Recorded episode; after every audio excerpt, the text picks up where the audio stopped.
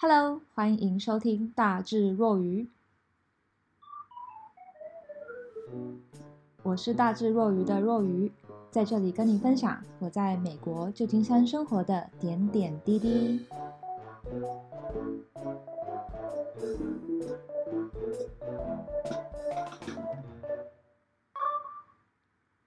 Hello，听众朋友们，你们有岳阳朋友吗？不管有没有，你们肯定能想象远洋的这个感情，不论是友情、亲情还是爱情。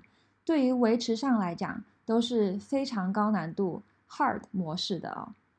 今天呢，我们有请我的 VVVIP 嘉宾薛里来。薛里是我从高中认识到现在超过十年的一个好朋友。他人在台湾，我人在美国，我们还会常常保持联络。今天呢，我请他来，就是想请薛里从他的角度分享一下他在台湾维持远洋友谊的一个方法。大家 stay tuned。好来，薛里现在已经播入了。薛里，你来讲一讲好了，我们是怎么认识的？然后大概认识有多久了呢？从我十四岁到出社会，然后没有断联过。除除了你有一次，呃，你有几次见色忘友之外，其他我们都有保持联络。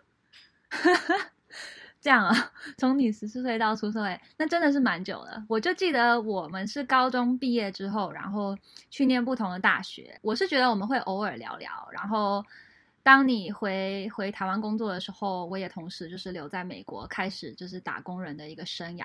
然后我们就一直是远距离的这个线上友人的关系，对吧？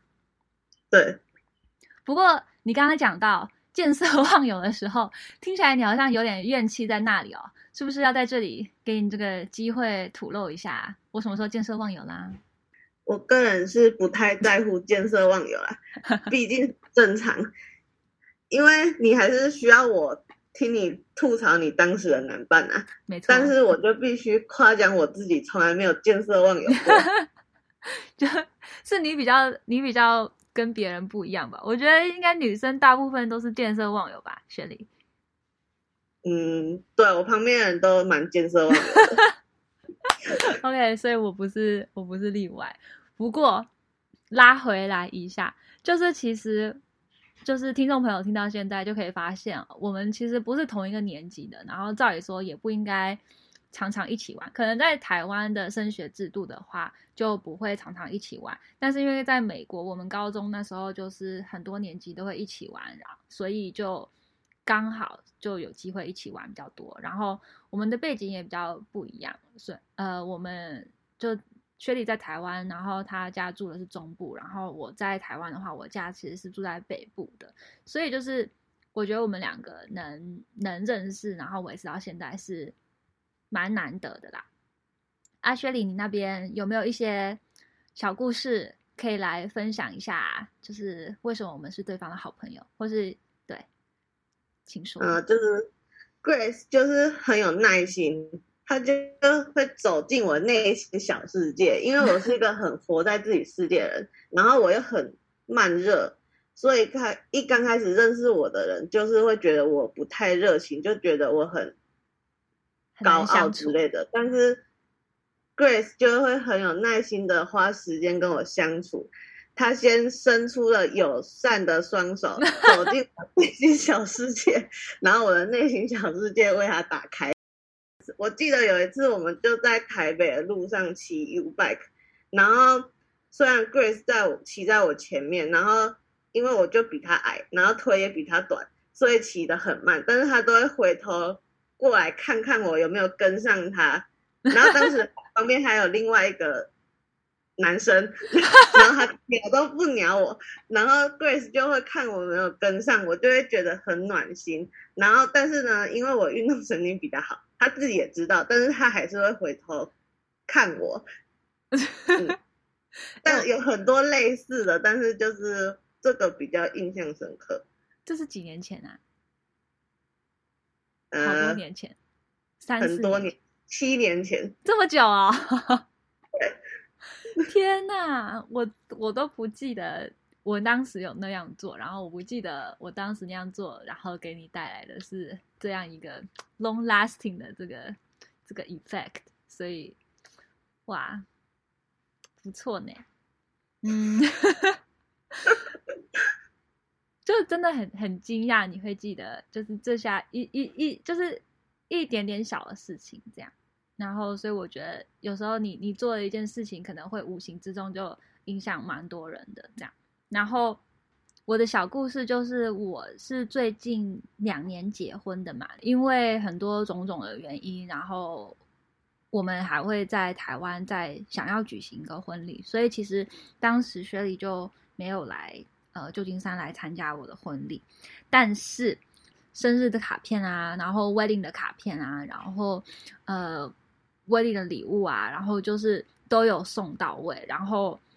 然后还还做了个影片，然后在 IG 上面就放了很多我们之间的一些过去的一些回忆啊。然后在我结婚的当天早上，就是雪莉那时候还在跟我视频，所以我就真的有觉得，就是当时我在结婚，就是过程都是有你的一个感觉，然后就觉得那时候就觉得很很安心吧。就是婚礼的当天，雪莉还有跟我就是爸妈在那边聊天抬杠这样，然后那个婚礼的故事，我就觉得，我觉得好朋友就应该是这样的，对，对，猜一下是我的晚上，所以我一个不熬夜的人，你熬到很晚吗？我不，我那时候完全没觉得，Oh my God，对对，那真的是蛮晚的，对，因为。对，雪莉是一个早起早睡的人，他是五点起床，然后九点睡觉的老阿妈。对，所以我当时就觉得很感动吧。而且我婚礼当天就是焦头烂额的，然后有人可以跟我爸妈在那边抬杠啊，糊弄他们一下，然后我就觉得 照顾他们一下，然后就觉得嗯不错，很给力。对，就重要的日子，好朋友就是会出现。对好来，哎，雪莉，你要不要再分享一下？那你这些年来怎么去维持就是岳阳友谊的一个方法？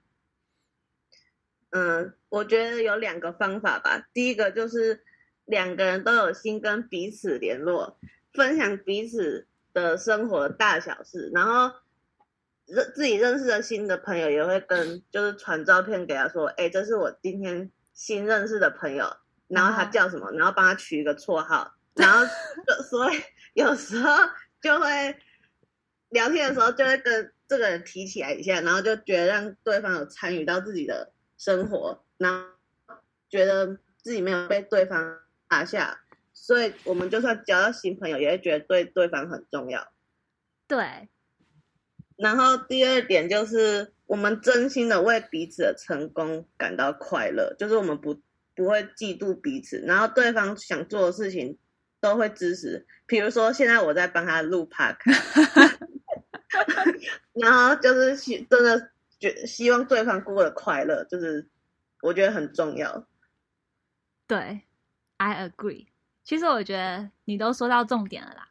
嗯，我这里有一个想补充，就是我觉得时差是一个大的点，然后在重要的节日上，就是。互送礼物也是一个蛮大的点，就是像我都知道，马上就可以算出台湾现在是什么时候，然后薛丽也可以，就是他现在是什么时间，然后他也可以算出就是美国是什么时间，对吧？对吧？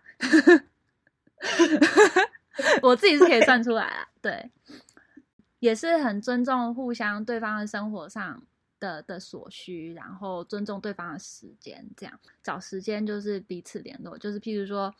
呃，微信就是一定会回啊，然后，然后每周也会就是找时间就是 catch up，然后 call 一下，这样就是就算没什么重要的事聊，然后就分享一下最近的一些无聊的一些一些事情，然后 IG 就随便分享一些事情，然后我都觉得这些就是我们维持友谊的一个方法，这样，对。哦然后还有一点就是，其实我觉得，其实如果我在台湾是一个蛮 social 的人，但是我在国外，因为就是不是我土生土长的一个环境，可能就没有那么的 social。然后我觉得这个也有帮助我们，就是维持线上友谊的远洋友谊的一个方法。你觉得嘞，雪莉？我觉得也有可能，因为你的生活圈就那样。然后，如果今天你是一个很 social、每天都 party 的人，可能就没时间鸟我之类的。对，对，没错。好吧，听到这里，我想来做一个小总结。其实我还蛮感谢雪莉的，因为平常我们都是聊一些没有营养的话，但是难得能让雪莉一起来录我的 podcast，然后听到一些真心话。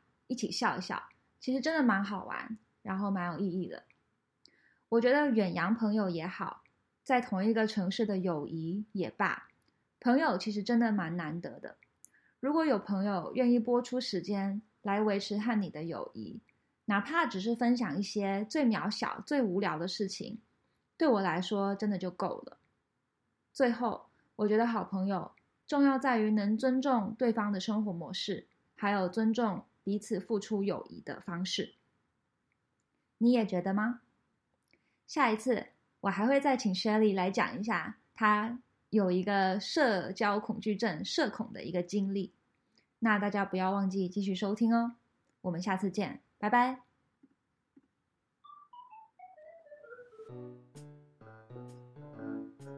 感谢大家的收听。大智若愚每周日早上更新。